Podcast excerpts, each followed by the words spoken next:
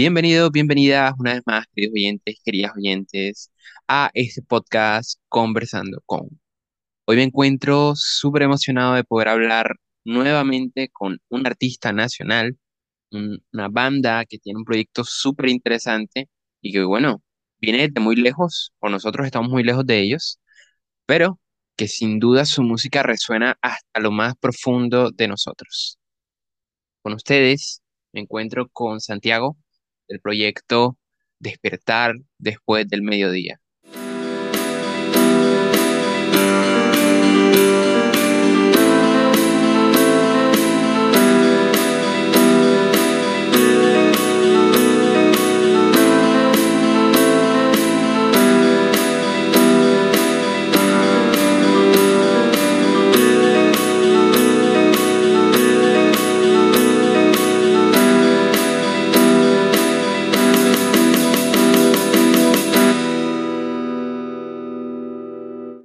Santi, ¿cómo estás? Tocayo y todo. Sí, sí, somos tocayos. Hola, ¿qué tal? Buenos días. Eh, Yo soy Santiago Benavides, soy bajista y fundador de la banda Despertar después del mediodía de la ciudad de Pasto. Somos un dúo, un proyecto de rock alternativo que he estado trabajando durante los últimos dos, tres años acá en la ciudad de Pasto y que afortunadamente nuestra música ha podido llegar así a más ricos- rinconcitos de, del país y, muy feliz de estar aquí en en su podcast. Así que muchas gracias también por habernos invitado. Sí, no, gracias a ustedes de verdad por, por estar aquí con nosotros. Eh, Angélica no puede estar aquí hoy, está de viaje, pero bueno, estaré yo y será una conversación muy amena. Mandamos un saludo especial a Angélica, que bueno, está por allá lejos. Pero bueno, entonces empecemos con esta conversación. Nada, ya te nos presentaste un poquito, dijiste que eres miembro fundador y bueno, me parece espectacular eh, que bueno, se definan de esa manera como un proyecto de rock alternativo, porque si bien es cierto que hay muchísimas propuestas por ahí, algunas incluso se niegan a, a, a definirse por un estilo, lo cual es bastante particular, porque últimamente cuando preguntamos en el podcast acerca de, bueno, ¿qué estilos suelen tocar? Un problema, porque dicen, no, lo que pasa es que hacemos tres o cuatro estilos y, y un día podemos hacer esto y otro día pues podemos hacer esto otro y, y al final es como una mezcolanza. Pero bueno, me, me parece genial que vayan por ese lado ustedes. Me gusta muchísimo su música, sus proyectos. De verdad que los conocí en medio de esta eh, cartografía que estamos haciendo en el podcast eh, de ir por toda América. Bueno, ya, ya llegamos a Europa, de hecho, eh, conversando con gente, hablando de música, hablando de todo. Y hoy, bueno, esta reunión tenemos este proyecto directamente de Pasto. Cuéntanos cómo empezó todo, cuéntanos cómo, cómo es que llegan a querer formar esta, este dúo em, para transmitir esto tan, tan Claro. impresionante que es la música. Bueno, ¿no? Eh, realmente eh, somos mi compañero y yo, que se llama Nicolás López, que es el guitarrista y el cantante. Y bueno, solemos tener otros amigos músicos que suelen ayudar al proyecto, pero en la parte compositiva solemos ser como los dos, ¿no? Las cabezas principales, por decirlo así. Y el proyecto nació en 2020, don- durante la pandemia. O sea, nosotros ya habíamos tenido una banda antes, pero los integrantes se habían eh, alejado de la ciudad por estudios, habían tenido que movilizar por trabajo, entonces se quedamos solo los dos. Y durante la pandemia decidimos como esas canciones viejas que teníamos, decidimos como aterrizarlas, componerlas y luego posteriormente en 2021, 2022 ya ahorita las estamos empezando a grabar Así que eso ha sido un proceso bien, bien mm, como largo, no tan largo, pero sí un poquito de, de, de varios años, pero ahorita estamos como aterrizando las ideas, tratando de, de ser artistas como en todo el sentido de la palabra, ¿no? Investigando en producción musical, en composición y, y creo que estamos logrando una identidad y, y queremos seguir trabajando y, y que más personas pues conozcan nuestra música y conozcan el arte del sur. Creo que a los artistas de Pasto les ha estado, les ha estado yendo muy bien, artistas muy grandes como Gabriela Ojeda, Gabriela Ponce que han estado en Bogotá y creemos que, que aquí en el sur se hace un arte muy lindo y que merece la pena ser escuchado.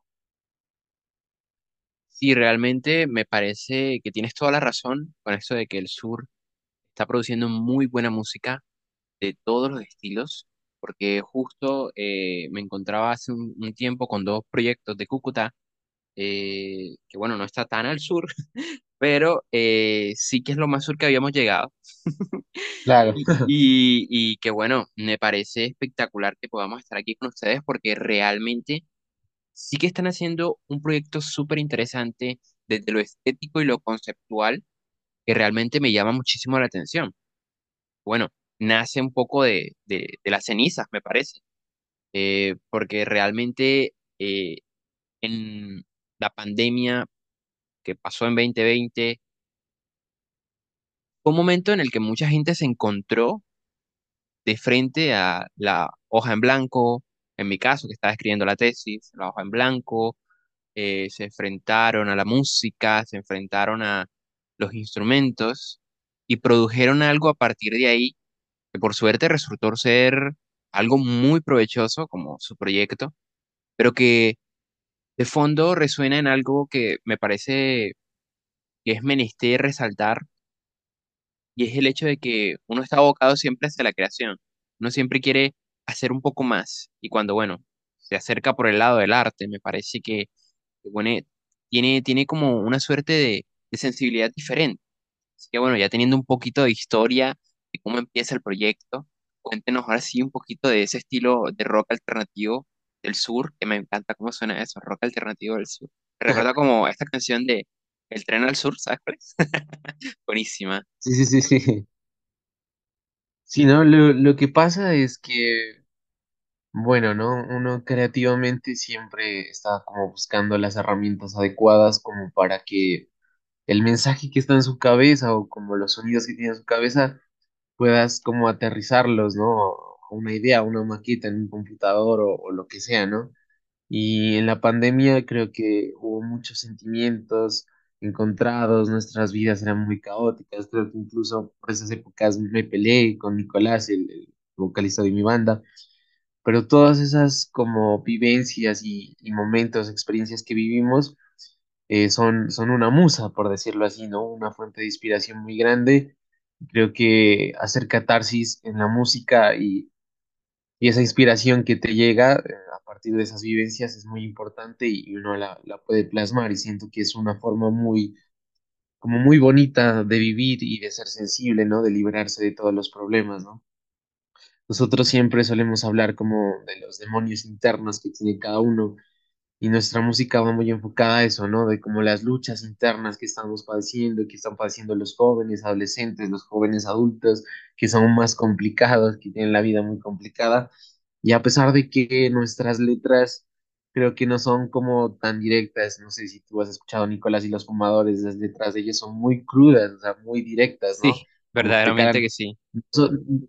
Nosotros sí tenemos como un mensaje súper relacionado a todo lo que, todo el contexto social, político que está viviendo el país, pero creo que no es de una manera tan, tan literal, sino un poquito más metafórica, ¿no?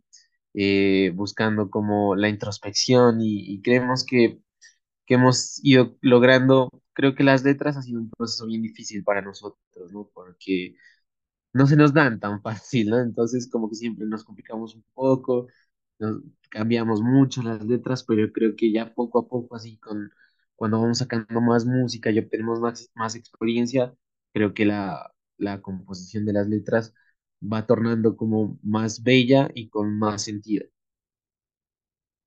Y ciertamente, eh, me parece que, que hay incluso una evolución muy interesante en el proyecto, porque si uno se sienta a, a pensar un poco, son, son canciones que tienen mucho que ver con la, la juventud actual, con lo que uno está viviendo, con ese desasosiego que, que, que comparte uno con, con el universo prácticamente, porque uno ahora tiene que hacer mil cosas súper rápido y al tiempo tienes que hacerlo bien. Entonces es difícil.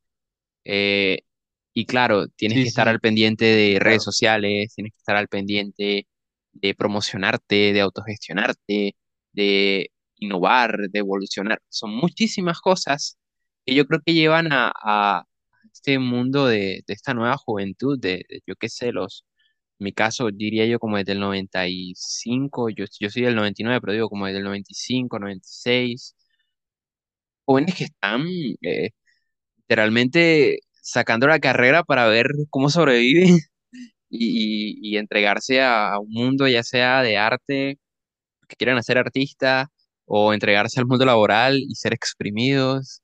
Eh, es complejo, ¿eh? Es complejo. Yo creo que uno en la música puede encontrar como esa suerte de, de refugio. No sé qué piensas tú. Sí, definitivamente, ¿no? O sea, creo que estamos viviendo en un momento histórico, ¿no? Político y social, no solo en el país, sino en general, ¿no? Del mundo, que ha sido muy complicado. Creo que este sistema ya no, no está dando para más, los jóvenes son explotados laboralmente, hay mayores, mayores índices de, de suicidio, de depresión, la depresión está, es otra pandemia, la depresión. Entonces, Y no, la creo que la real. música sí Sí, creo que la música te aterriza un montón, o sea, el poder librar tus conflictos internos a través del arte y poder plas- plasmarlo en canciones o en cuadros o en películas, en lo que, en cualquier forma de expresión artística, eh, es muy bonito, ¿no? Y al final yo siento que el arte y la cultura es un, un motor muy importante, incluso social, para, para nuestro país, porque es donde nos encontramos, donde podemos ser libres, donde identificarnos con algo, ser- sentirnos uno mismo, ¿no? Sentirse uno mismo y que otras personas también se sientan en, en sintonía con el arte. Y creo que a pesar de que es muy difícil, uno como artista, como tú dices, se la rebusca de, de, de mil modos y uno como músico independiente. Tienes que hacer un montón de cosas, como tú lo dijiste, tienes que promocionarte, autogestionarte las giras, autogestionarte los conciertos, au- autogestionarte las producciones musicales, los videos y es como una odisea, ¿no? Es, es un, es un mundo bastante complicado y un camino bastante rocoso, pero, pero muy bonito, ¿no? O sea, que cuando, por ejemplo, a ti te mandan un mensaje, oye, me gustó mucho tu canción, me sentí identificado, me habló de esto, me habló de aquello, o sea, es como muy reconfortante, ¿no? Que las personas puedan sentirse identificadas con algo que tú compusiste. Y claro, ¿no? A pesar de que nuestra música pareciera que, que fuera algo compleja, como algo etérea y difusa, eh, realmente no, es una música muy humana, muy sensible, que relata nuestras, pues nuestros sentimientos, nuestro corazón, ¿no? O sea, nos exponemos, abrimos literalmente nuestra alma y nuestro corazón para que la gente la, la vea, ¿no? La mire como un cuadro, como un libro. Y y quere- queremos seguir trabajando en eso y, y como dar un, un- un mensaje un poquito de, no sé si de, de positivismo, de esperanza, de, de lo que sea, ¿no? Pero que el arte es, creo que la cosa que vale la pena, es el motivo, por ejemplo, por el que nosotros estamos vivos, porque nos levantamos, seguimos haciendo las cosas que hacemos y creo que es algo que nos va a dar paz en general a la sociedad, porque cuando tú consumes arte, o cuando estás inmiscuido como en este mundo, eh, te vuelves una persona más de paz, más tranquila y, y siento que muchos de los conflictos que tenemos se podrían solucionar con arte. Y definitivamente el arte resulta ser una respuesta muy interesante frente a fenómenos como la violencia, fenómenos como el, el abuso del poder, que bueno, por suerte tenemos eh, artistas como ustedes, están trabajando todos estos conceptos y que bueno, realmente me parece una maravilla que podamos conversar al respecto, que yo creo que ese es el siguiente tema que me gustaría tocar Y es que quisiera preguntarles acerca de, o preguntarte más bien, no, sí, a los dos, porque él también va a escuchar esto, preguntarles acerca de, Sí, de, de, bueno, qué conceptos les gusta tratar en sus canciones. Porque ahora que la siguiente pregunta es el apartado estético, no sé si vas a responderla enseguida, eh, me da como una imagen muy interesante, como algo claroscuro, como algo que bueno, no sé, está, está a la luz, pero al mismo tiempo está como tocando ciertos eh, picos ujú. que normalmente la gente preferiría no hablar, no sé. Cuéntanos un poco ahí. Eh, bueno, sí, ¿no? Eh, creo que nuestra música contiene esa, esa dualidad. Nosotros, de hecho, tenemos una canción que se llama Dualidad, donde pues relatamos como el ser de una persona que es como luz y oscuridad, ¿no? Yo creo que no todas las personas somos buenas ni malas, siempre tenemos nuestros altibajos, hemos cometido, nosotros mismos hemos cometido muchos errores bastante feos. Entonces, eh, creo que no, no ha sido como fácil, ¿no? O sea, nar- narrar de una forma tan estética, por decirlo, eso que vivimos, ¿no? Siento que el español incluso es un idioma bastante complejo para componer, ¿no? De hecho, si tú te pones a analizar la, la mayoría de las canciones mainstream, son como que sin sentido, ¿no?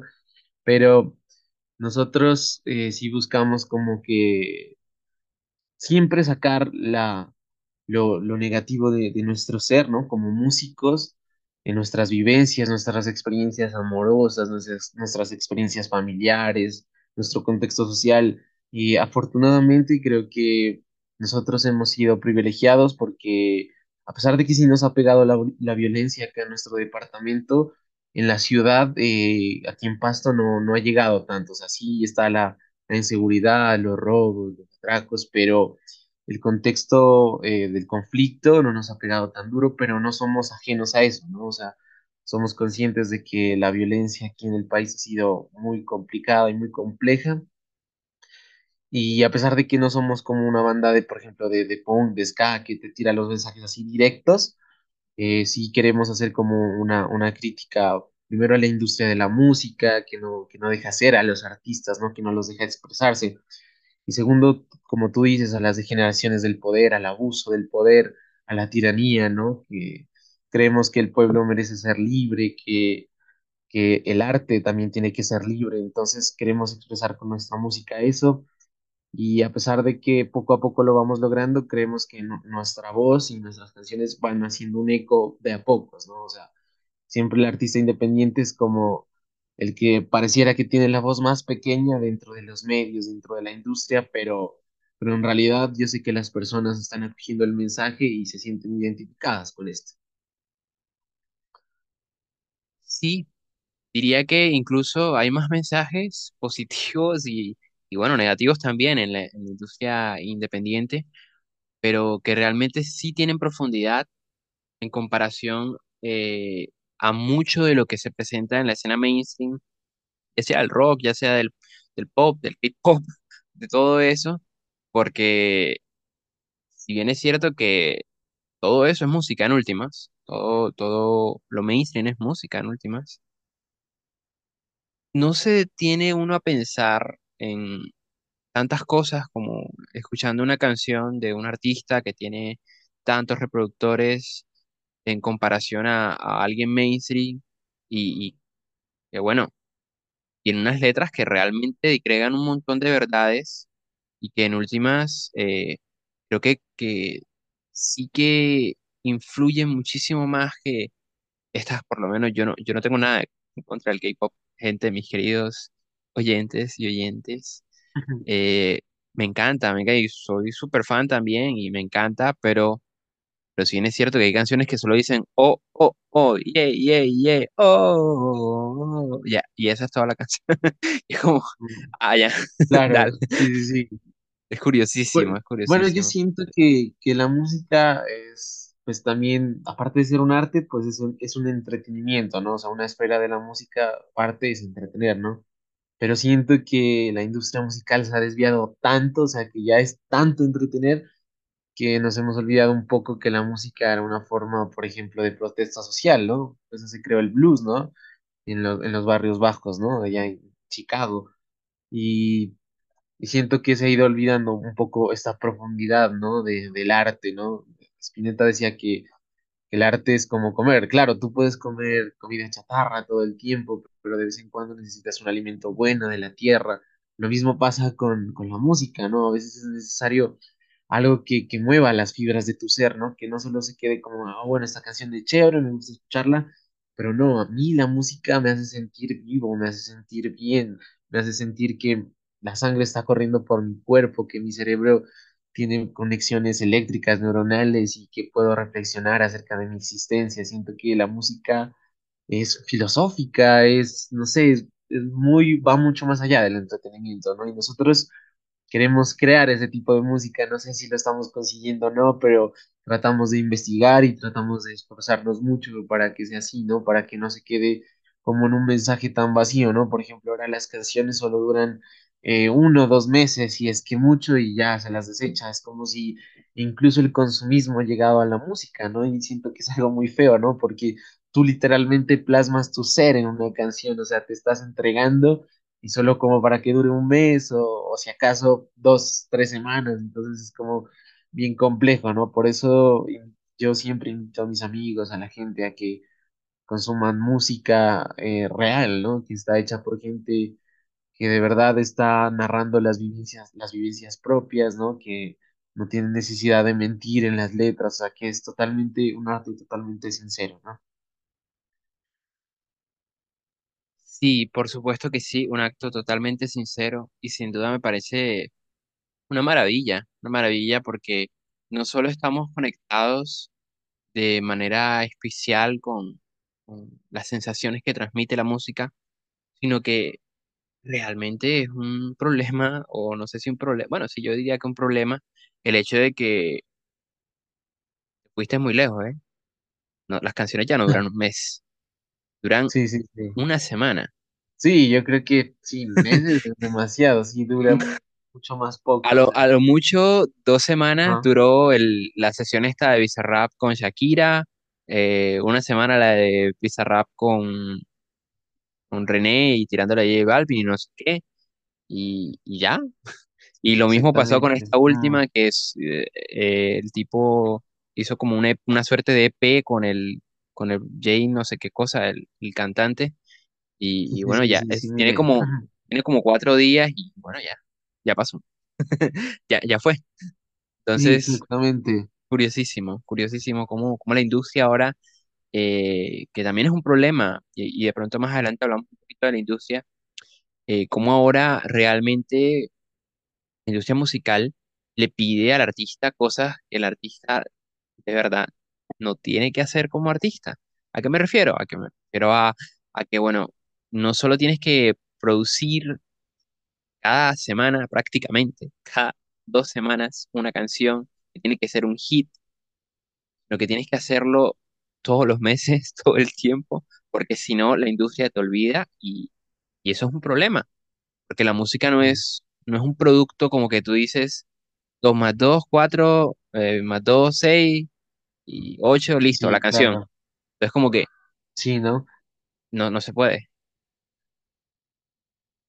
Bueno, ¿no? Eh, sí, eso es bastante complejo porque de ciertos como eh, artistas eh, que sacan música, no sé cómo lo hacen, o sea, siento que ya son como equipos y cuando sacas música muy constantemente, sobre todo se ve como en el género urbano, ¿no? Que sí sacan como, siento que sin desmeritar al género urbano, siento que los beats son un poco, un poco más fáciles de producir. Siento que obviamente tiene un montón de complejidad y un montón de, de investigación también, ¿no? Lo, lo urbano pero si tú te pones a grabar un disco, por ejemplo, tienes que grabar cuerdas, tienes que grabar vientos, o sea, y conseguir los músicos, conseguir el espacio. O sea, siento que producir una canción, como por decirlo así, a la antigua, y nosotros hacemos eso. Nuestras baterías, por ejemplo, son, son reales, ¿no? Es una batería que está puesta ahí, una batería MIDI, sino que son reales. Y y producir eso sí es, es un poquito más complejo y, y por eso nosotros como hemos tardado un poco en incluso en sacar nuestro primer disco, ¿no? Porque es un proceso costoso, eh, cansado, pero que es muy chévere de hacer. O sea, grabar es una experiencia muy bonita porque sientes que entregas tus sentimientos, tus emociones, tu, tu interpretación. Y ese es un problema de la industria de la música, que te diga como que saca, saca música, porque si no el algoritmo te va a olvidar y siento que si tú te afanas tanto, ah, puede que pierda un poco la calidad, ¿no? O pierda un poco el mensaje. Entonces yo creo que a los artistas hay que darles tiempo y a veces la gente nos pregunta, hey, ¿cuándo nueva canción? Y les juro que estamos trabajando, pero de una manera que no se imaginan para poder seguir sacando música y, y sí, ¿no? A la larga igual yo creo que estamos inmiscuidos en estas dinámicas de, de la industria, del mercado y creo que es muy difícil como salirse de ese contexto, así que nosotros también estamos como trabajando eh, muy arduamente para, pues para poder hacer un arte sincero, pero que sea como rentable, ¿no? Que, que pueda sostenerse en el tiempo, ¿no? Porque, bueno, ahorita pues cada cual, por ejemplo, Nicolás es productor musical, de ahí se costea todo, y yo también tengo otros trabajos así como que informales y, y tratamos como de sobrevivirla, pero esperamos que pues el proyecto pueda ser eh, medianamente rentable en un futuro, ¿no? Y definitivamente eso es también uno de los problemas de, bueno, ser artista independiente. En últimas, eh, toca hacer todo lo que decía yo antes, un poco esa autogestión, ser un businessman, ser, mejor dicho, la última maravilla para poder eh, conseguir el éxito que al final no resulta ser en muchas de las ocasiones eso que, que uno piensa. Claro. Entonces, eh, me parece súper curioso, súper curioso eso. Mm, Y es que en últimas eh, uno no, termina de, de comprender cómo, cómo todo se revoluciona, pero pasa, pasan las cosas. Y bueno, yo creo que volviendo un poco al, al proyecto, me gustaría preguntarles porque eh, de verdad es un, un placer hablar con ustedes. Quería preguntarles, uff, se me acaba de olvidar una cosa que vamos a poner más adelante cuando edite esta vaina. La gente sabrá que a mí se me olvidan las cosas. Me olvidó preguntarte las redes sociales. Esa no era la pregunta que te iba a decir, pero no te las di ahorita, así que Claro, sí, sí, y yo lo Bueno, pongo más adelante. Bueno, nosotros es es muy fácil encontrarnos, o sea, ponen despertar después del mediodía en, en cualquier red social, en, en YouTube, en Facebook, en Instagram, en TikTok y en las plataformas pues de streaming, ¿no? Spotify, Deezer, estamos en todas ahí.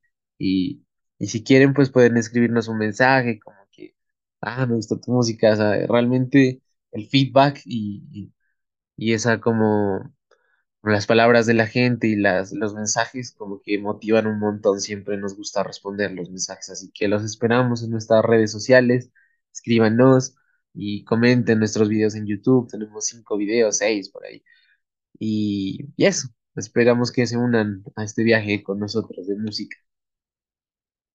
Súper. Pero bueno, volviendo.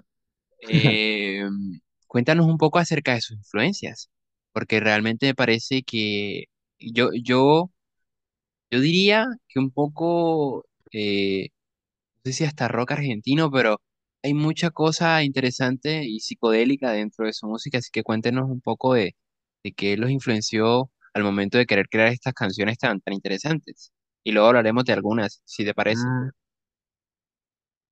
sí, dale, claro que sí. Eh, bueno, no creo que a pesar de que Nicolás y yo somos como el agua y el aceite, a veces creo que somos dos personas bien distintas. En cuanto a la música, sí nos parecemos bastante, ¿no? Eh, el rock argentino sí nos ha influenciado, pero de una manera brutal, o sea, creemos que los jóvenes de en ese tiempo, ¿no? Girán, Charlie, Spinetta, o sea, expresaron toda esa rabia juvenil y de vivir en las dictaduras o salir de las dictaduras en ese tiempo y plasmaron un arte muy profundo, muy bello y que tenía mucho sentido, ¿no? Y que ha perdurado en el tiempo, ¿no? Las generaciones nuevas siguen escuchando Cerati, siguen escuchando Spinetta, Charlie, Fito. Entonces, eh, esa música nos ha marcado mucho. Sobre todo, a mí me gusta mucho Gustavo Cerati. Siento que, es uno de los mayores exponentes de- del rock latinoamericano, y no solo del rock, sino de la música latinoamericana y de la buena música, ¿no? El tipo era un genio en producción musical, en composición de letras, en arreglos de guitarra. Y su música como solista, como Soda Stereo, nos ha influenciado bastante, pero creo que más como Gustavo Cerati como solista, cuando ya se separó de Soda Stereo, el Bocanada, Siempre Soy, creo que han sido discos que nos han marcado de manera muy grande y, sentimos que el plasmar un arte tan profundo como lo hizo él es un objetivo también para nosotros, o sea, poder llegar a hacer música de esa calidad.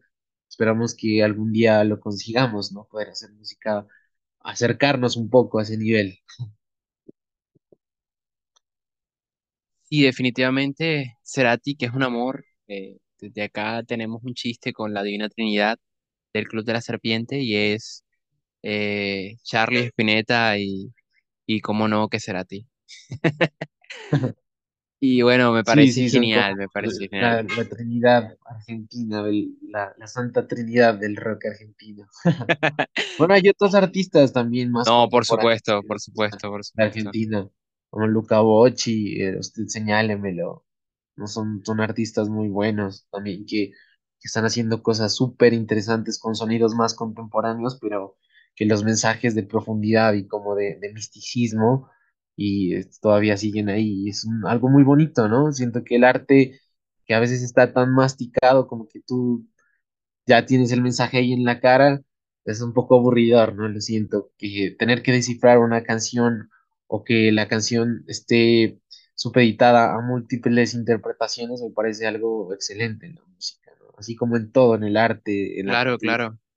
Como el final abierto de la película o de la novela. exactamente, o sea, que tú también puedas plasmar algo de ti en tu canción, o sea, por ejemplo, si tú me dices que en alguna canción nuestra eh, te O sea, te sientes identificado con esta parte y si para ti es de cierto modo, adelante. O sea, nuestra música está abierta a la interpretación y a la subjetividad totalmente.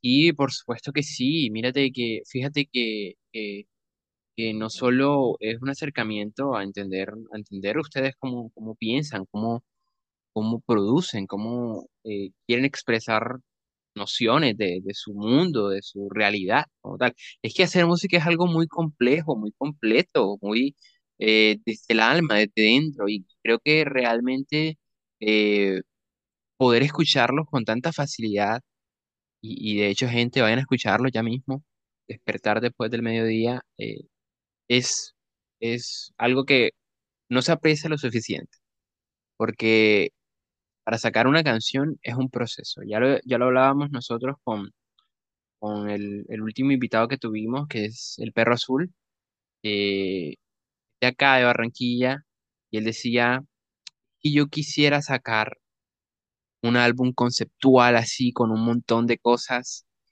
pero incluso a nivel de industria no me, no me lo permite. ¿Por qué? Porque ya la gente, el modelo de álbum de 12 15 canciones, pues ya no le gusta. Prefieren el Sí, EP, es muy el EP, el EP que trae 4 o 5 y ese EP la mitad, exacto, la mitad de esos EP ya los habían escuchado en forma de sencillo. Entonces, es complejo, es bastante complejo, diría yo, eh, ser artista en estos días y entregar realmente un producto que enamore, que, que conecte. Por eso me parece súper importante ese apartado que mencionas del feedback, porque es el siguiente punto que vamos a tratar y es un poco su relación con el público porque realmente eh, creo que ha de haber una conexión súper interesante entre sus fans, sus seguidores y ustedes, porque eh, hay muchas de sus canciones que yo creo que conectan con cosas súper profundas que afectan a muchas personas hoy en día, como lo son la depresión, como lo son la ansiedad, como lo son querer cosas que, que bueno, de momento no se pueden, pero que con trabajo y con un montón de esfuerzo se pueden conseguir. Entonces, yo creo que hay un montón de, de conceptos creados en- dentro de su proyecto y que, bueno, me gustaría preguntarte un poco por, por esa relación con el público, porque ese feedback, esa, ese comentario, esa, esa retroalimentación de cada uno de los, de los oyentes, por lo menos a mí aquí en el podcast, me parece una maravilla. Parece, incluso yo creo que mejor que hacer el podcast mismo, a pesar de que ame a todos mis invitados, incluyéndote ya que estás aquí. Eh, gracias, gracias de verdad de nuevo por estar acá, porque la gente, en últimas, para la que uno está, no, no me gusta decir trabajando, pero sí, en últimas uno está trabajando para ellos, para regalarles algo. Claro, sí. que, que pues, no sé cómo esté la, la suscripción de Spotify hoy día, pero, pero sí creo que es muy barata. Sí, sí, o sea, bueno, depende, hay bastantes planes, pero sí, o sea, imagínate, hay, hay suscripciones desde cuatro mil pesos, o sea, tú puedes escuchar toda la música del mundo por una suscripción, ¿no? Y eso es algo muy positivo cuando eres consumidor, pero bastante negativo si eres artista, porque realmente las regalías que te da Spotify son una miseria, o sea, para lo que tú inviertes en, en una producción musical y los réditos que a veces te da, a menos de que ya tengas millones y millones de streams, ¿no? Pero al principio sí es bastante complejo, ¿no? O sea, uno lanza su música así como a las plataformas digitales por la facilidad de que la gente las encuentre, más no por porque sea redituable, ¿no?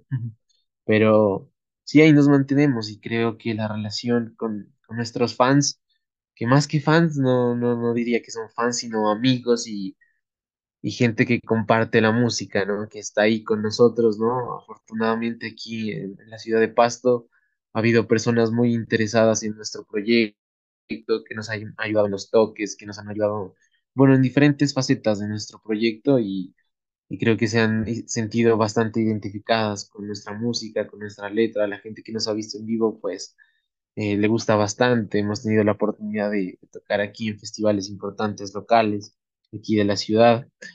Y, e incluso eh, ahora que nos están empezando a escuchar un poco, así como en las demás ciudades, en Bogotá, en Cali, hemos podido hacer contacto con otros artistas, con otras personas también que, que nos mandan sus mensajes como de cariño y realmente sienten que, que es un arte que, que vale la pena, ¿no? Y eso nos, nos motiva mucho a seguir porque uno a veces está como en ese desierto en ese limbo, como que realmente estoy haciendo las cosas bien, ¿no? Pero cuando alguien te dice algo positivo o incluso si es negativo, pero te lo dicen de una forma constructiva, como que, hey, tal vez podrían mejorar en esto, o sea, son bienvenidas esas, esas como, esos pensamientos, ¿no? Y esas palabras, así que siempre motivamos mucho a la gente a que nos escriba para, para poder mantener una, una conversación y que, y que el proyecto sea bastante humano, ¿no? Siempre, a veces miramos a los artistas como que muy arriba, ¿no? Como que este man es un ser divino, lo que sea, ¿no? Pero no, realmente es todo lo contrario. Nosotros somos muy humanos, o sea, somos muy de carne y hueso y muy sensibles sobre todo, así que queremos como mantener esta relación totalmente horizontal con las personas, ¿no? Sino estamos al mismo nivel que, que nuestras fans, supuestamente, ¿no? Pero que más que fans son amigos, diría yo. Sí, definitivamente esa horizontalidad de la que hablas es una realidad hoy día. Fíjate que eh, no sé si, si has experimentado con los canales de WhatsApp. Aprovecho para promocionar el canal de WhatsApp del Club de la Serpiente. Eh, que, que tengo a Bad Bunny y a Auronplay mandando mensajes. Mira, ayer Bad, Sí, yo, Bad- yo realmente... ayer Bad Bunny dijo, feliz domingo, mis Sí, dime, amores. dime. Ayer Bad Bunny dijo, feliz domingo, mis amores. Y es como que, ah, o sea, uno no le puede responder más que con emojis, pero es como, qué cool. Y, y yo creo que eso lo inició un poco Sí, sí, sí. Twitter, ahora llamada X, eh, hace unos años, con, con esta poder etiquetar a tu artista, poder hablar con el artista de, un- de una manera que, que el tipo te responda un tweet o un ex, no sé cómo sería ahora, ¿eh? Yo le voy a seguir diciendo tweet, un tweet. Eh, Sí, sí, para mí siempre va a ser Twitter, la verdad. sí, yo creo que, eh, de hecho, se lo hablaba el otro día con un par de amigas, una amiga y, y, y- y Angélica, mi novia, eh, porque yo decía, o sea, va a haber un momento donde la gente que nazca va a conocer ex como ex, no como Twitter. Entonces de Como pronto ex, nos, ¿no? Como Twitter. Entonces nosotros de pronto somos la última generación que recuerde Twitter como Twitter, es- o sea, si te pones a, a Sí, pensar es terriblemente trascendental en la historia de la humanidad y, y, y la gente pues no se sienta a pensar en Sí, esas es cosas. una locura.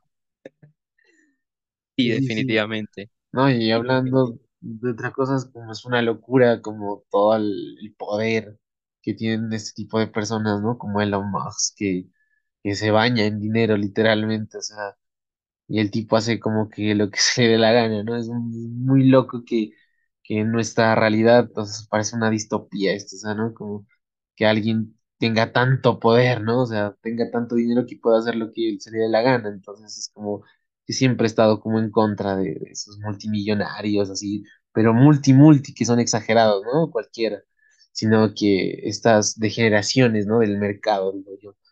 Entonces, no sé, ¿no? Me parece muy raro y también Siento que esa es una de las luchas constantes que tienen los artistas, ¿no? Con, contra el, poder económico y el poder, porque a la larga, pues la música es, hace parte, ¿no? De la, de la economía y, y la industria la, la explota de la manera que quiere, ¿no? No, no en favor del arte, sino en favor, pues, de, de los réditos, ¿no? De, del dinero. Sí, definitivamente eh, la industria, bueno, va en pro de querer crecer. Gracias, capitalismo, por eso, pero bueno, ¿qué se va a hacer? Yo creo que la mejor medida es Sí, ahora. O sea, hasta que no salga algo mejor, pues, bueno, hay que, hay que aprender, hay que aprender a moverse. Y, y bueno, yendo por ese lado, me gustaría preguntarte ya casi que la última pregunta, em, por la escena musical en, en Pasto, porque bueno, te comento que ustedes son el primer proyecto de, de Pasto, así que un aplauso. Pero eh, sí, ¿cómo es la escena? Yo te comento un poco, no sé si, si has estado por Barranquilla, pero te comento un poco cómo es la escena por acá. Eh, hay un resurgimiento de, de muchos proyectos que a raíz de la pandemia o incluso que ya venían trabajando desde mucho antes, eh, están haciendo una escena muy interesante, eh, rock alternativo, hay pop, hay pop, hay indie, hay de todo, hay rock, hay metal, hay trash, o sea, hay garage, o sea, hay de todo. Sí, eh, y bueno de paso a la gente que, que quiera escuchar esto y que nos está escuchando ahora desde Pasto desde donde sea, eh, vayan a ver el, el resto de episodios eh, con bandas de aquí, de Barranquilla, si quieren escuchar de Barranquilla, pero realmente de todas partes, de Chile, Argentina, mejor dicho, México. Y bueno, me, me gustaría preguntarte un poco por cómo es allá, porque yo sí que no ido por allá.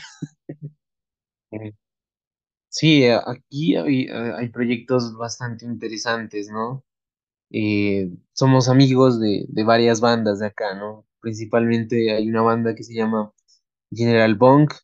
Es una banda ya tiene sus años, pero que, que ha tenido una carrera bastante importante. Ellos sí ya han tocado en, festivales en Bogotá y su carrera ha sido de giras y, y les ha ido bastante bien, ¿no? Y, y la escena musical aquí en Pasto está surgiendo bastante bien, o sea, siento que hay una profundidad en el arte y de las bandas, como que este frío nos hace crear, ¿no? Siento que nos hace crear cosas muy bonitas en el, en el frío que vivimos acá y siento que en este momento histórico es un buen momento para, para Pasto, porque, por ejemplo, ha habido bandas que que si bien, o sea, aquí hay un circuito musical en Nariño y en Pasto, todavía se queda muy pequeño, ¿no? Siento que Pasto todavía es una ciudad súper pequeña, ¿no? Comparada con, con las grandes urbes como Cali, Bogotá, ¿no? Y, pero a pesar de eso, estamos como que subsi- subsistiendo y, y creando arte. Hay bandas como Sonic Blue, eh, Parcels of Feelings, y son súper jóvenes, o sea, gente súper jóvenes, adolescentes que están haciendo música del putas, o sea, que es increíble, son gente súper, súper talentosa, y es increíble que gente tan, tan pequeña en edad, por decirlo así, haga cosas tan, tan excelentes, ¿no? Porque nosotros ya somos un poco más grandes pero hay jóvenes que, que la están metiendo duro y que la están haciendo súper bien y está, y está haciendo un poco eco, ¿no? Como que el sur, por ejemplo, los artistas de, de Pasto que están en la capital, como Búa, 2030, Lucio, Fluyet, ¿no? Briela, hay un montón de artistas de Pasto que, que la están haciendo muy bien, incluso en el rap. Y claro que yo no soy tan como inmiscuido en, en lo urbano, pero sí he escuchado de, de artistas también de Pasto, de, de rap, que la están haciendo en Bogotá. Y a pesar de que, o sea, la, la movida musical aquí está creciendo, siempre como que se ve necesario, ¿no? El movilizarse a la capital. Siempre allá están como el epicentro de todas las cosas y, se mueven los mercados musicales, los festivales, así. Así que nosotros también creo que muy pronto estaremos en Bogotá. Eh, tenemos creo que un, un par de fechas por allá. Súper, súper. Y bueno, ya esa era la última pregunta.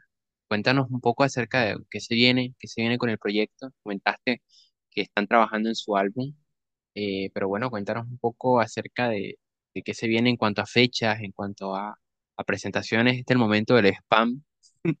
Y recuerda tus- las redes sociales, redes sociales para que, para que, bueno, la gente pueda ir escuchándote y escuchándolos, Claro. escuchándonos. Sí, por Así que favor, le, le- adelante. le invito a todas las personas que, que se unan a nuestras redes sociales eh, como despertar después del mediodía en Facebook, en Instagram. Usamos más que todo el Instagram, creo que es como nuestra red social de preferencia. Ahí siempre están como que las noticias en primicias, si tenemos algún evento acá en la ciudad, o si vamos a lanzar una nueva canción o cualquier cosa, cualquier cosa que saquemos del proyecto, fotos, siempre estará ahí en nuestro Instagram de primera mano. Y bueno, lo que se viene es sacar nuestro primer álbum. Ah, yo creo que se viene como a mediados o a finales de noviembre. Será un álbum muy bonito, como bien sincero, porque son las, como las ideas que surgieron así espontáneamente de- del querer hacer música, como sin pretensiones, sin querer sonar a, a tal, solo como que nuestro arte y nuestra alma siendo expuestas a ustedes. Así que ya, yo creo que estos sencillos que hemos estado lanzando ya, ya han sido como un buen abrebocas para que la gente se vaya como que interesando nuestro proyecto y, vaya conociendo el proyecto, así que esperen nuestro nuevo álbum, este año lo sacamos porque sí, sí o sí, y también se vienen fechas, fechas en Pasto, fechas en Bogotá, y faltan confirmar algunas fechas en Cali, y a Barranquilla sí está bien duro, estamos muy lejos. Siento que ojalá podamos llegar a todos los rincones del país, pero sí es un proceso. Eh, sepan entender que para un artista emergente autogestionarse las giras es un proceso bastante complejo, pero estaremos ahí donde ustedes quieran, donde la gente nos apoye y sigan difundiendo el arte, sigan difundiendo la música. Y muchísimas gracias por escuchar el podcast. Síganos, despertar después del mediodía. Bueno, ya escucharon todo. Gracias, Santiago, gracias, ¿verdad? Por estar acá. Un placer tenerte por acá. La próxima la estemos todos tres. Bueno, todos cuatro, porque faltaría cuatro, sí. Eh, pero nada, un placer realmente eh, hablar contigo. Ha sido una experiencia súper interesante. Agradezco muchísimo gente de Pasto que nos está escuchando, que nos escuchan. Eh, Sí, por eso haber gente que, que le escuche acá en la ciudad. muchísimas, muchísimas gracias, de verdad. Es un placer, placer compartir con ustedes esto, que, bueno, un placer auditivo, espiritual, sensorial. Pero Qué bueno, bonito, qué bonito. muchas, Sí, me alegro. gracias. Muchísim- muchísimas gracias a ustedes también por, por invitarnos y, y, por apor- y por apostarle, ¿no? Como esta contracultura de, del arte también, ¿no? O sea, que muy, muy, muy bello realmente. Eh, les agradecemos mucho. Esperamos que, que su podcast siga creciendo mucho también. Que, que nuestros proyectos sigan adelante y podamos hacer como un eco en la sociedad y, y en nuestros contextos, ¿no? Así que muchísimas gracias. Sí que sí. Bueno, quedamos al pendiente para que me pases más números, te antes de por allá. Y nada. Chao, chao, gente. Chao.